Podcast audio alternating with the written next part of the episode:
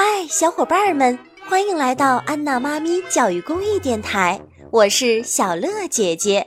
冰波老师的奇妙系列故事开播喽，由辽宁少年儿童出版社和喜马拉雅联合播出。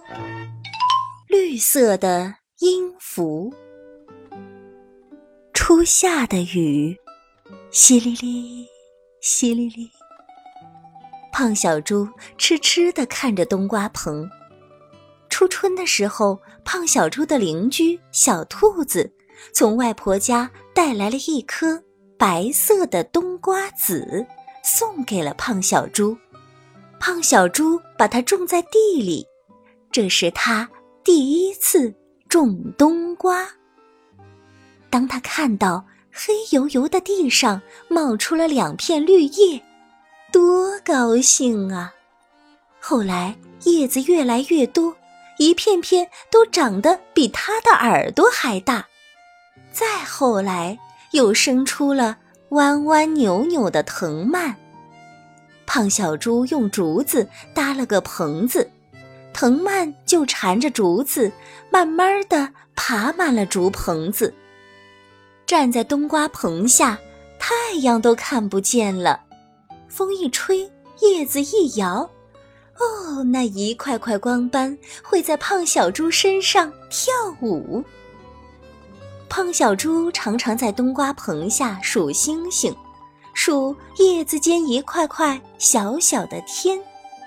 小兔子爱在冬瓜棚下唱歌，它觉得在冬瓜棚下唱的歌最好听。人家都说，开几朵花就会结几个瓜。胖小猪盼望他的冬瓜棚上能开出许多许多花，像天上的星星一样多。胖小猪痴痴地想着。雨停了，太阳出来了。冬瓜叶子上的水珠映着一个个小太阳。一啊。小兔子正在冬瓜棚下练唱，突然它叫起来：“胖小猪，快来看呀！”胖小猪呼噜呼噜跑到冬瓜棚下，啊，开花了！冬瓜开花了，黄黄的花瓣皱皱的，还没有完全张开，像一个握紧的柔软的小拳头，从棚子上伸下来。小兔子把冬瓜花当成了话筒，对着它唱起来：“冬瓜花呀，美丽的冬瓜花，开了，开了，我们喜欢的冬瓜。”歌声里，冬瓜花完全开了，开成了一只橘黄色的喇叭，喇叭向天上骄傲地举着。想要把小兔子的歌声传到天上去，胖小猪高兴的不知怎么办好。他真想和小兔子一起唱，可他的嗓子不好，他怕冬瓜花听了不舒服。胖小猪只会傻乎乎的笑，他在心里为冬瓜花唱那支歌。夏天的夜晚。星星真多呀！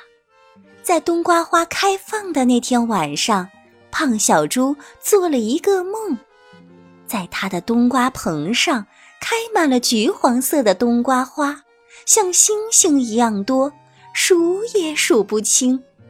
每一朵花都是一只小小的喇叭，喇叭里传出轻轻的歌声。冬瓜花。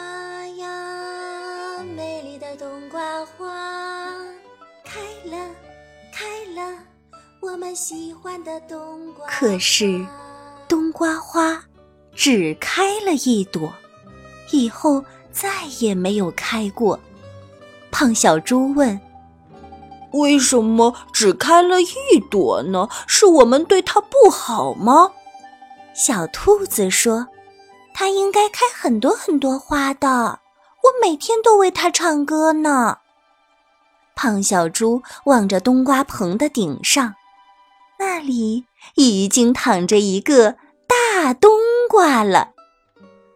它青青的皮上有一层白白的粉。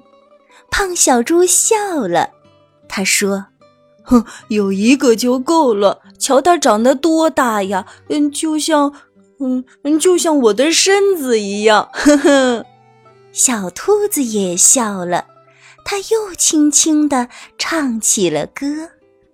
这歌声像一阵阵温柔的波浪，在夜空里荡漾。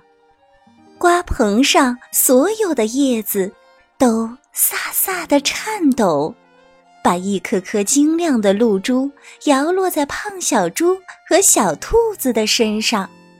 这是冬瓜幸福的眼泪吗？